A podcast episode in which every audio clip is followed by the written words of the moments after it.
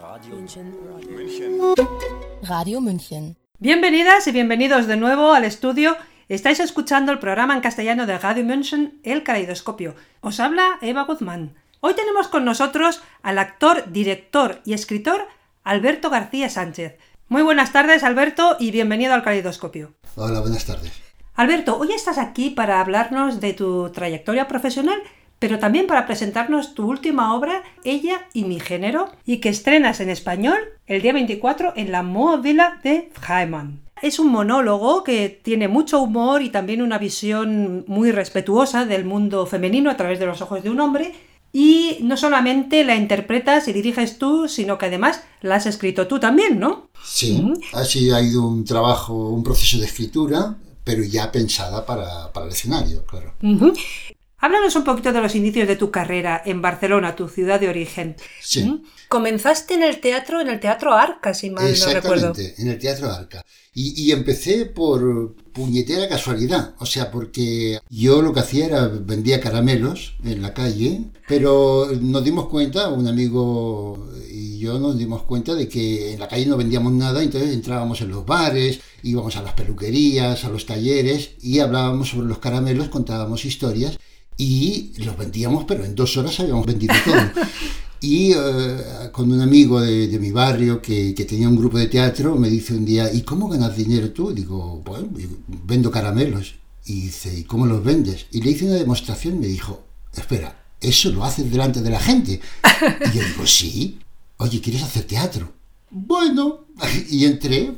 ¿El o sea, teatro? realmente lo que hacía, si lo tengo que hacer ahora, tendría que preparármelo muy bien, de una manera espontánea. Contaba historias sobre los caramelos, eh, mi padre era, era vendedor en el mercado ambulante, entonces yo había oído cómo atrapaba la atención de la gente, trucos, historias que él contaba, entonces yo adaptaba eso a los caramelos, él vendía perfume y yo vendía caramelos, ¿no? ¿Esta persona que te propuso entrar en el mundo del teatro tenía una compañía o la formasteis en ese momento? No, no, él tenía una compañía y luego yo entré y yo no sabía, o sea, ni idea de teatro y digamos que estuve como cuatro años haciendo obras de teatro que más o menos funcionaban bien, que estaban bien, pero que no me no, no despertó el gusanillo ese de, ah, el teatro. Yo, yo pensé, bueno, voy a hacer una última obra y lo dejo y hago otra cosa en la vida porque yo quería ser escritor, quería ser Hemingway directamente.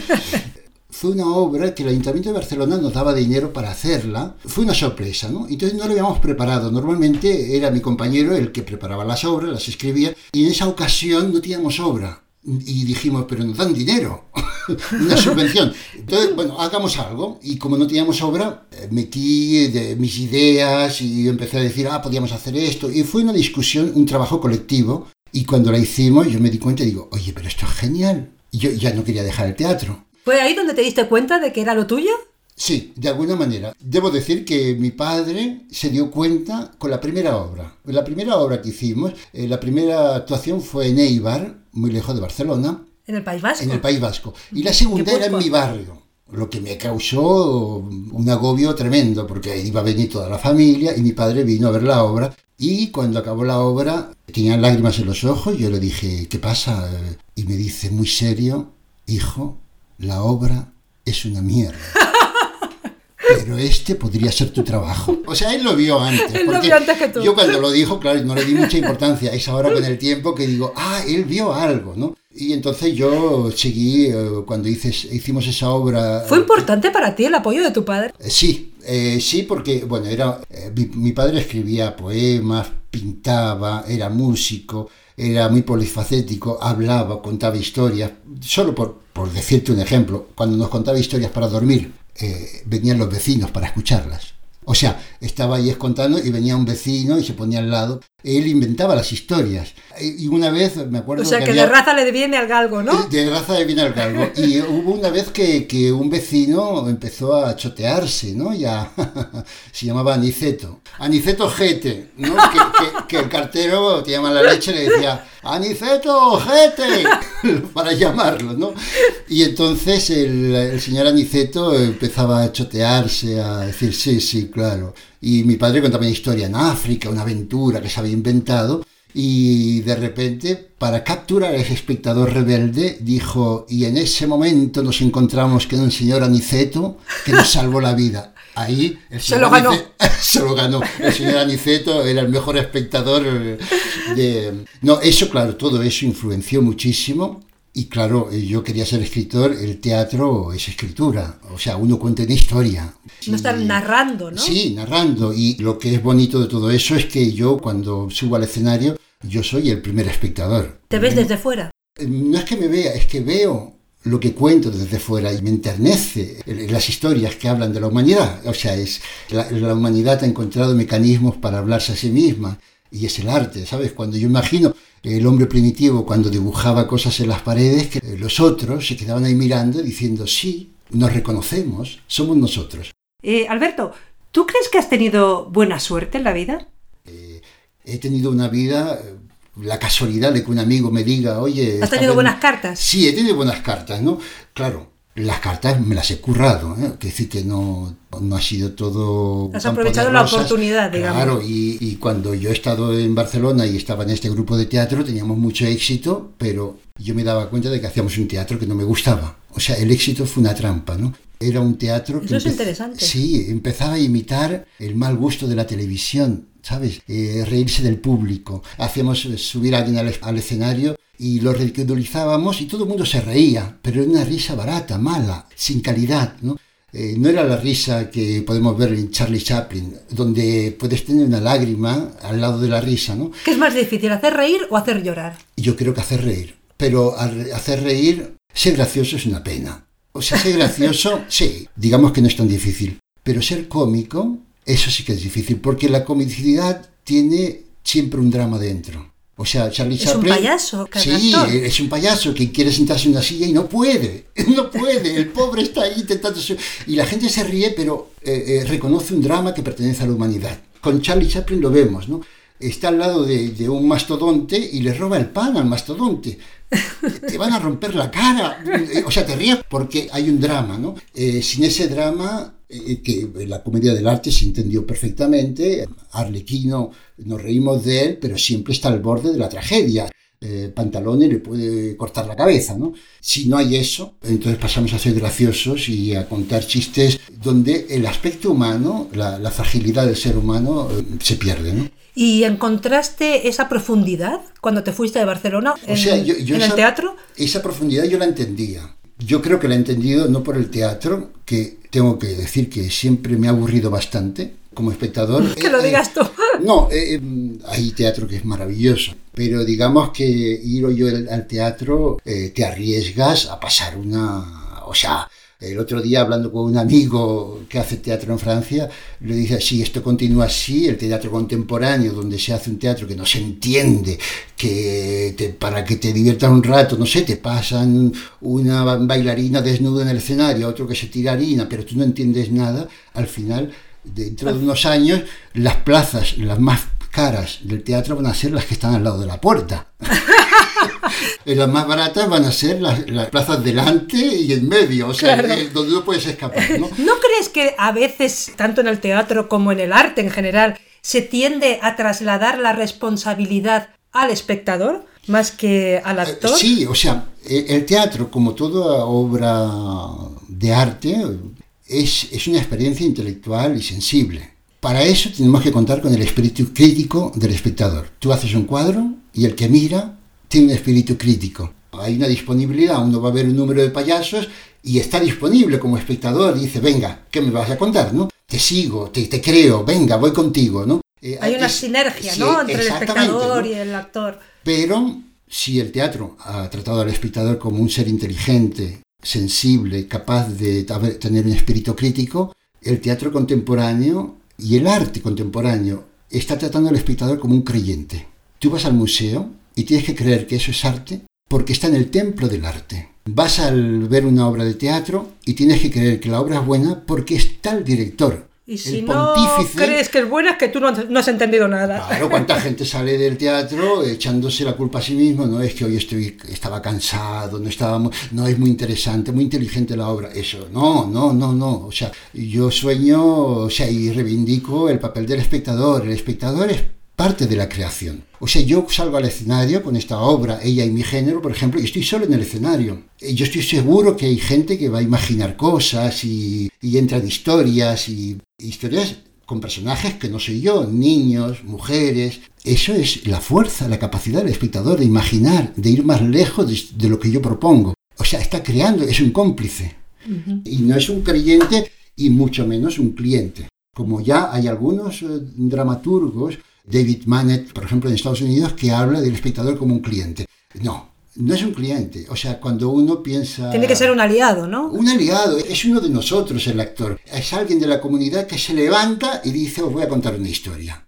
No es alguien que cae del cielo y que es un gran artista y sabe más que nosotros. No, es un delegado de nosotros que, oye, nos queremos entender háblanos de nosotros.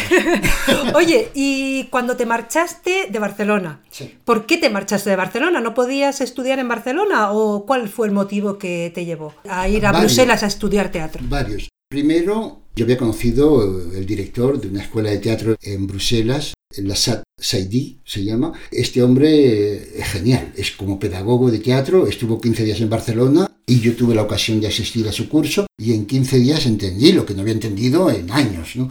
Y luego había un problema en Barcelona, es que la compañía con la que yo estaba tuvo éxito, era conocida. Y entonces cuando yo salí me llamaban para hacer lo mismo. O sea, Te sentiste un poquito encerrado, digamos. Claro, eres un actor de ese grupo, y entonces eh, sabes ser gracioso, sales al escenario, improvisas, y, entonces, claro, yo me dije, no, me voy. Tenía 31 años cuando había trabajado durante 10 años en un grupo de teatro conocido, habíamos estado en América, haciendo giras por todas partes, y de repente, pues me dije, paro. Hay que tener valor, ¿eh? Para decir no al éxito, que ya está, digamos, de alguna forma pero, pero, apalabrado, ¿no? Sí, pero en un momento dado tú lo ves claro, ¿eh? O sea, es como ir a 300 kilómetros por hora por una carretera. Tú dices, oye, vamos rápido. Pero dice, el accidente está a la vuelta de la esquina. Y entonces era una, un poco esa sensación de decir, oye, que no, no la vamos a pegar. O sea, si es para esto, eh, la televisión lo hace mucho mejor. ¿no? ¿Hablaba francés? No, no hablaba francés, me fui a Bélgica, estudié durante dos años y luego ya salí, antes de salir eh, hice una obra en castellano en Bélgica y luego un grupo de teatro necesitaban alguien que tuviera acento extranjero para un personaje y era una, compañía de comedia del arte, que es quizá el estilo más difícil de todos. ¿Encontraste el camino que buscabas? Eh, o sea, abriste un nuevo camino. ¿Cómo, cómo fue la que, digamos que el camino era. Yo era un actor que no sabía nada de técnica y de repente yo quería aprender. Tragedia griega, melodrama, pantomima, payaso, todos esos estilos me los empapé. O sea, y luego ya cuando salí pasé un tiempo trabajando en compañías de payasos, de tragedia, porque quería experimentar todo aquello. Además, todos esos estilos están interrelacionados. ¿eh? Claro, explorar un poquito, ¿no? Claro, porque luego haces una tragedia y te das cuenta que hace una tragedia de Shakespeare y hay payaso dentro, y está el melodrama, y hay eh, la comedia del arte está presente en todas partes. ¿no? ¿Te ha ayudado el teatro a ver la vida de otra manera? Eh, sí, seguramente, sí. ¿Cuál es el mayor descubrimiento personal que has, eh, al que has llegado a través del teatro? Bueno, pues mira, algo que me ha fascinado en el teatro es que uno va estudiando imaginando que el teatro, o sea, el, arte de la interpretación, interpretación quiere decir que, tú imitas a la humanidad, es algo que está, eh, digamos, pues a una cierta altura y hay que subir y hay que currárselo para llegar ahí. Cuando uno llega ahí, realmente se, se da cuenta de que estaba detrás todo. O sea, un panadero para hacer pan necesita harina. Si no hay harina, no hay pan. El teatro, para hacer teatro necesitas vida. Es la vida lo que te da el teatro. Entonces te das cuenta de que todo lo que has vivido antes está alimentando continuamente lo que haces en el, escenario. ¿Hay una edad para ser eh, actor? No, yo pienso que todo en, en, cualquier momento uno puede ser actor. Evidentemente hay técnicas, pero hay veces que entender a la humanidad hay actores que son eh, aficionados que yo los veo y digo, pero es que lo han entendido. O sea, tú ves al ser humano cuando sube al escenario. El espectador tiene que reconocer una cosa que tiene que ser común en, en el escenario y en la sala. Tiene que reconocer la vida. Eso que en el teatro se llama la verdad. La verdad es cuando uno reconoce en el escenario al ser humano. ¿Cuándo empezaste tú a escribir tus propias obras? Bueno, yo tengo una, una hija de 14 años y yo, bueno, vivo entre Alemania y Bélgica, estoy entre los dos países, ¿no? Claro, yo con mi mujer hablo en francés, con mis amigos en francés o a veces en alemán. Y entonces cuando nació mi hija, la cogí en los brazos y lo primero que le dije es, en un lugar de la Mancha de cuyo nombre no quiero acordarme. Eso le dije. Lo ¿Eso es lo primero que le dijiste? Lo primero que le dije. Digo, mira, lo mejor que te puedo dar es mi lengua, las palabras. O sea, ah, qué bonito. Ah, no, es que, pero es que salió así como espontáneamente, ¿no? Y entonces eh, con mi hija empecé a hablar castellano y a recuperar palabras que no decía nunca, claro, y sobre todo cosas que le dices a los niños. Yo empecé a, a escribir ahí en castellano. En el teatro empecé después. Yo empecé a recuperar cosas que había escrito a raíz de ese descubrimiento, redescubrimiento de mi lengua con mi hija, ¿no? Y todo la carga emocional, ¿no? Sí, que ello eh, implica. las palabras, ¿sabes? Es como yo escribía historias pero de repente, claro, como soy actor, pensaba, ay, ¿cómo lo haría yo esto en el teatro? ¿no? Eh, la primera fue El Jardín. Es una historia de una mujer que, que está en un jardín y tiene dos hijos y la mujer es de origen africano, adoptada por una familia austriaca, casada con un suizo, los hijos son de una mezcla de todo y les dice a los niños que hay que arrancar las malas hierbas, ¿no?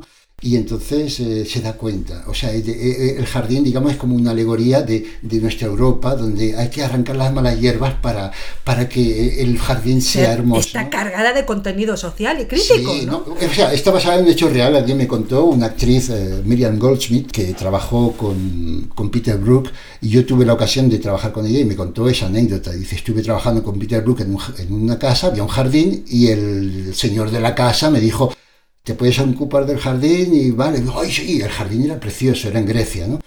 Y le dice, ah, y dile a la hija de puta y se agacha y coge una mala hierba y dice, la verás por todas partes, se come la energía de las otras plantas, hay que... Y ella dice, yo claro, puse a mis hijos a, recoger las malas hierbas y un día me di cuenta, digo, pero ¿qué les estoy enseñando? Que hay hierbas malas y hierbas buenas.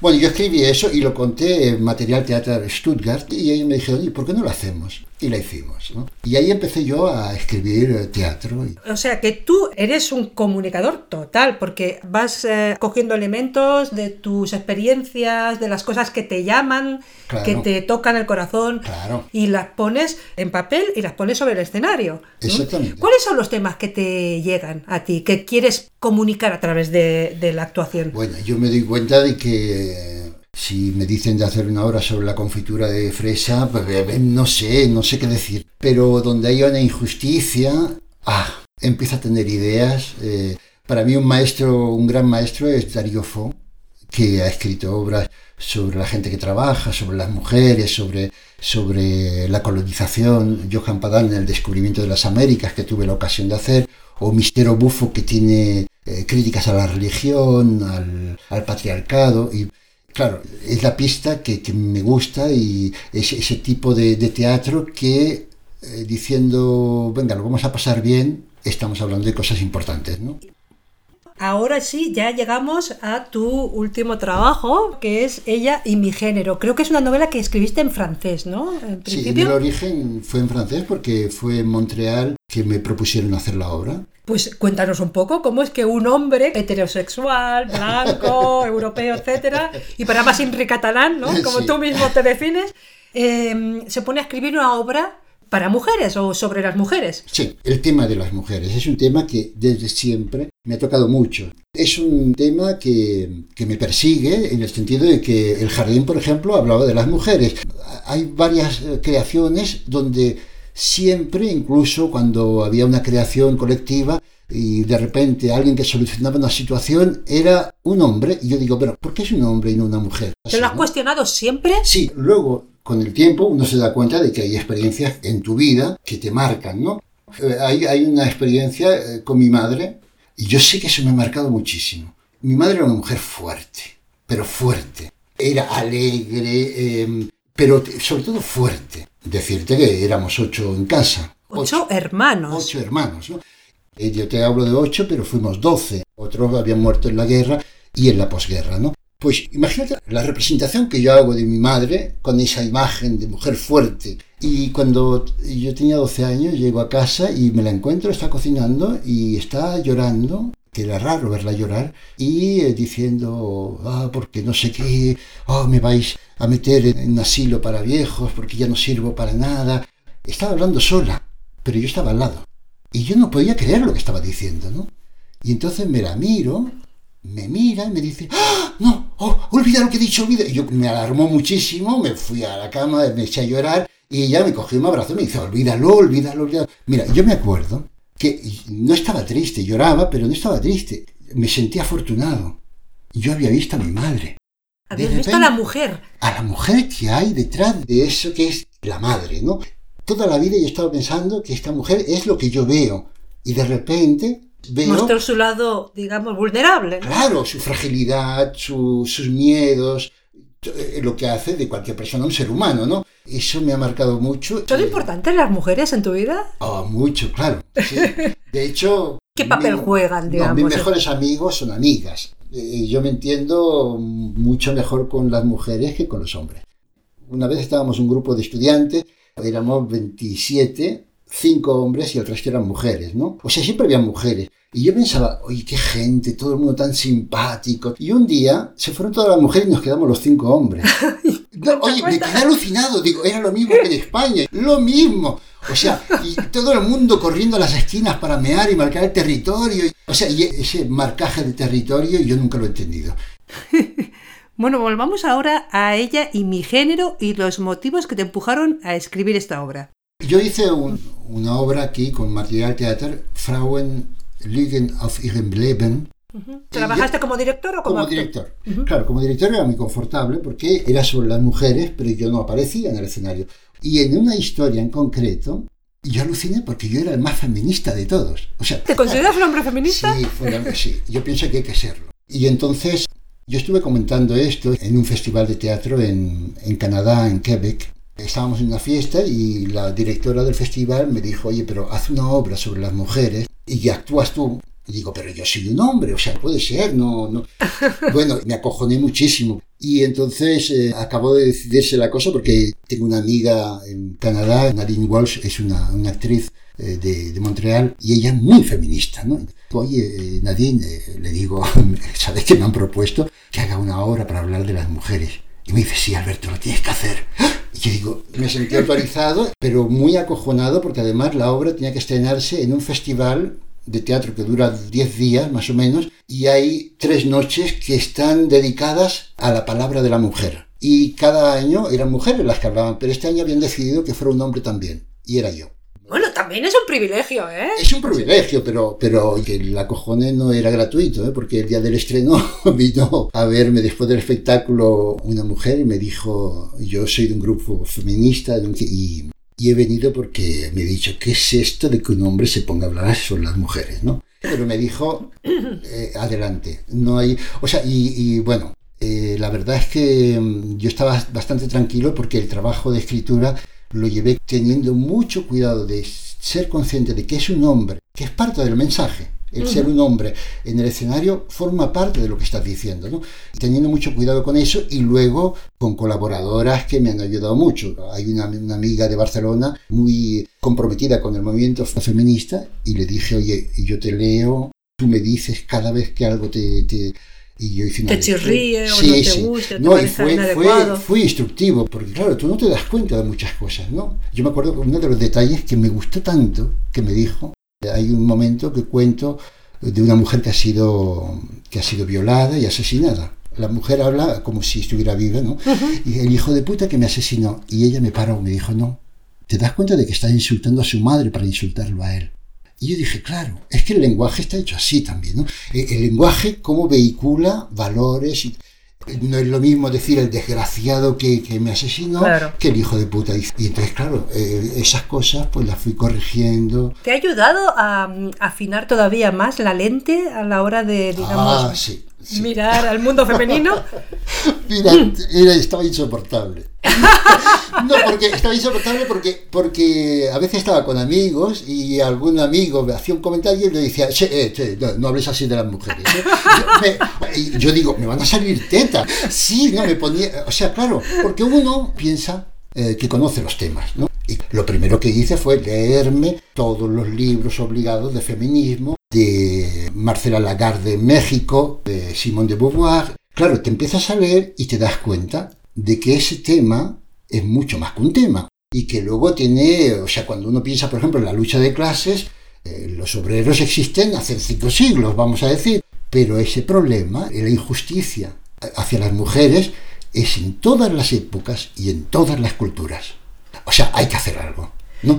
Y entonces, claro, eh, te das cuenta de que, de que es gravísimo, de que, de que como mi hija, que tiene 14 años, está asediada por el complejo moda, eh, belleza. Claro, dices, cómo la industria lo hace para llegar y meterse en la vida y en los valores que, va creando una niña. Evidentemente podemos decir que en nuestro mundo civilizado, Europa y Occidente, eh, los derechos de las mujeres han ganado mucho terreno, pero aún así, o sea, si yo te digo que en una dictadura latinoamericana se coge a gente, se le mete en la cárcel, se les rompe la cara, se les tortura, se les humilla. Tú dices, coño, eso es una dictadura terrible, hay que hacer algo. Bueno, pues eso ocurre con mujeres en Europa todos los días, que llegan no a la cárcel, a su casa.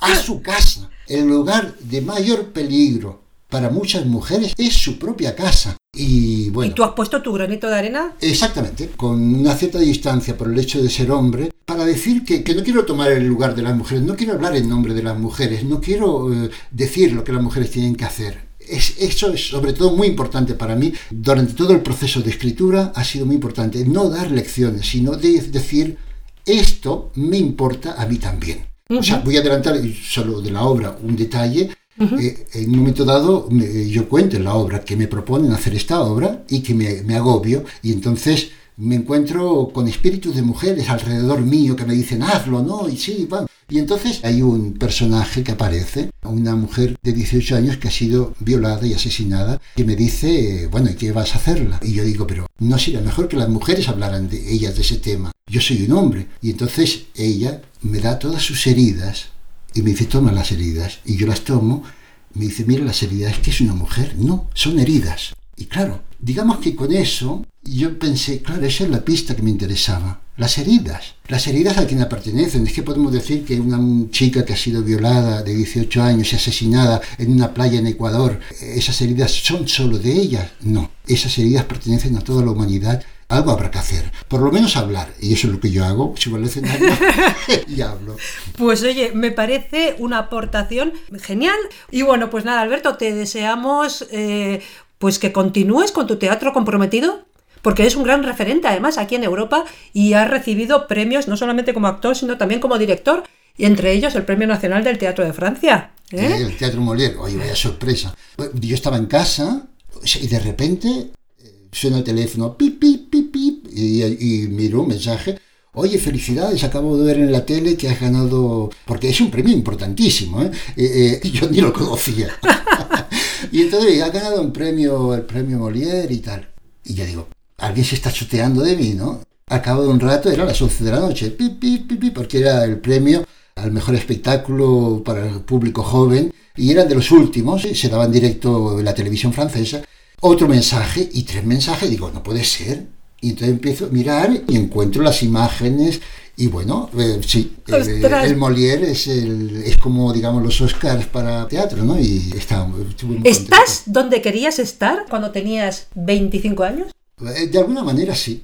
Le preguntaron a, un director de teatro y de cine, Marcel Pañol, cómo había hecho las cosas que había hecho. Y él eh, dijo, es que yo las soñé. Ah. Y yo pensé, oye, es verdad, las cosas que estoy haciendo ahora las había soñado. ¿Tú crees que uno conjura? Sí, su conjura, provoca. Pero digamos que es eso, yo ah, sueño de llegar ahí, pero voy haciendo mi camino y sin darte cuenta llegas allí. ¿Te sientes libre como director y como actor? Sí, sí, sí, sí. Ahora sí, tengo la suerte de poder hacer eh, las cosas que me gustan. Y estoy diciendo en el escenario contando historias que asumo y firmo desde el principio al final. Muy bien. Pues con esto hemos llegado ya al final de nuestra entrevista, pero no te decimos adiós, te decimos hasta luego, porque nos vemos el domingo a las 5 de la tarde en la Mo Villa. Ahí estaré. Venga, un abrazo muy fuerte. Un abrazo. Radio. Radio München. Radio München.